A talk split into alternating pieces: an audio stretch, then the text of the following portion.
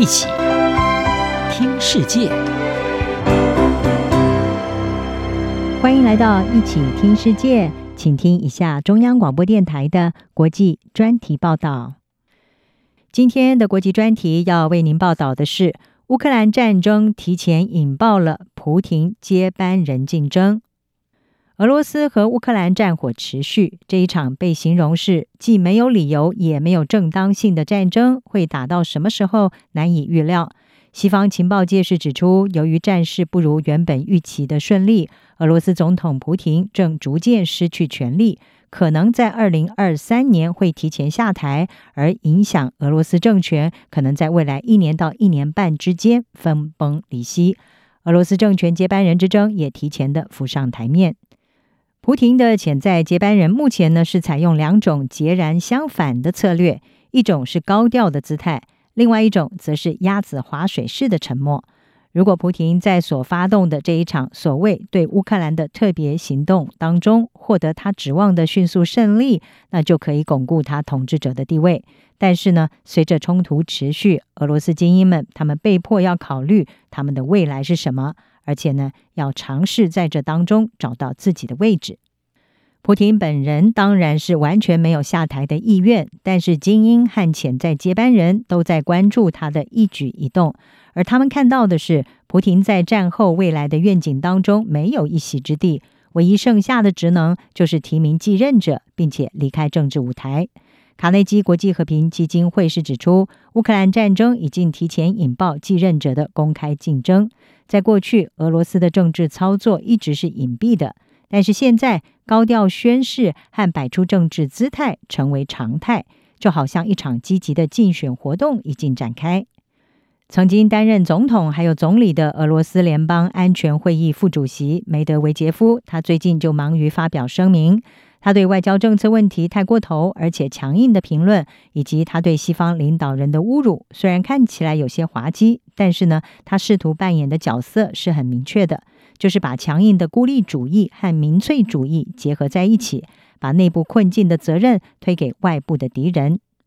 另外一位最近摆出高姿态的政治人物是克里姆林宫政治集团的第一副幕僚长基里延科。他被赋予监督乌克兰东部顿巴斯分离共和国的责任，已经成为新时代最受人注目的政治人物之一。基里延科开始大声地谈论法西斯、纳粹和俄罗斯人民的独特使命。他也特别强调自己作为乌东顿内茨克和卢甘斯克人民共和国监督者的角色。尽管基里延科没有直接参与军事行动，但是呢，他显然已经设法在普亭的军事议程当中要为自己开辟一席之地。而国会下议院国家院的议长沃洛金，则是鹰派斗争当中的另一位领先者。从克里姆林宫第一副参谋长转任到国家院之后，沃洛金提高了他的公众形象，发表许多挑衅性的言论。他也致力于推动禁止商店使用外国文字。并且呼吁在顿内茨克和卢甘斯克要保留死刑。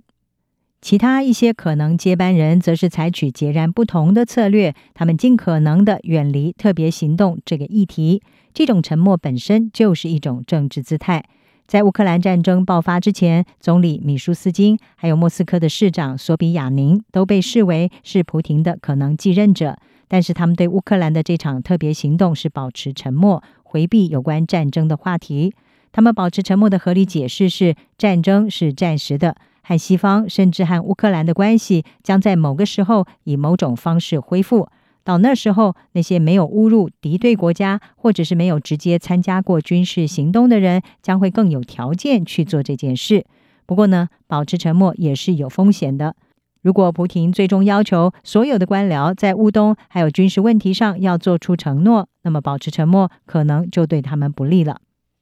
普亭在二零一八年连任之后，继任问题再次的出现。但是呢，他借由修改宪法，重新设定总统的任期，让他自己能够在二零二四年再次的竞选两个六年任期。不过，尽管如此，俄罗斯精英已经开始环顾四周，寻找接班人。潜在接班人的这两种策略，大声表态或者是保持沉默，是反映出不同的想法和假设。鹰派他们的假设前提就是，菩提将会亲自的钦点继任者，因此他们模仿菩提的行为，试图要赢得青睐，宣誓将会忠实的保留菩提的遗产。就像沃洛金曾经说的，在菩提之后仍然会有菩提。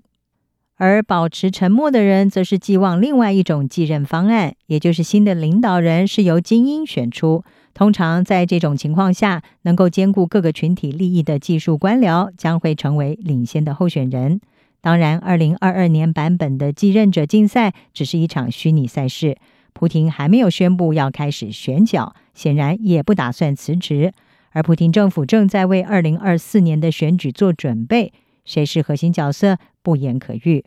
不过，资深精英对于继任者竞赛表现出的兴趣，也显示出他们想要讨论，并且已经看到后普亭时代的未来。不论俄罗斯的未来是什么样子，目前看来，普亭的空间似乎越来越小。以上专题由杨明娟编辑，海静静播报。谢谢您的收听。